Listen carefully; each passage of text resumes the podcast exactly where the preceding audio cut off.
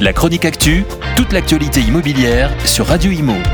En partenariat avec Regus, des espaces de travail adaptés à chacun. Le nombre de prêts immobiliers accordés est en chute libre sur un an. 34,7% de baisse des prêts accordés entre août et septembre par rapport à l'an dernier. Cette chute est encore plus brutale que lors du premier confinement. Si on y ajoute le mois de juillet, le nombre de prêts bancaires accordés est en repli de 27,7% au troisième trimestre 2022 par rapport au troisième trimestre de 2021.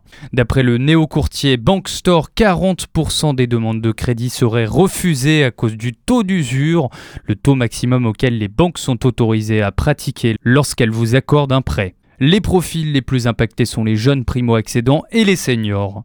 Conséquence pour ceux qui réussissent à décrocher un crédit, les taux d'intérêt sont en hausse sur toutes les durées, 15 ans, 20 ans et 25 ans. Selon l'Observatoire Crédit Logement CSA, les taux d'intérêt oscillent en moyenne à 1,88% en septembre contre moins de 1% l'an dernier. Autre contrainte, le niveau d'apport demandé. Non seulement il est désormais impossible d'emprunter sans apport, mais celui-ci a bien augmenté, plus 13, 8% depuis le début de l'année par rapport à l'an dernier sur la même période. Autant de facteurs qui n'ont pour l'instant pas de prise sur les prix. Selon un baromètre de Guy Hockey, le prix de l'immobilier dans l'ancien a encore augmenté de 7,2%.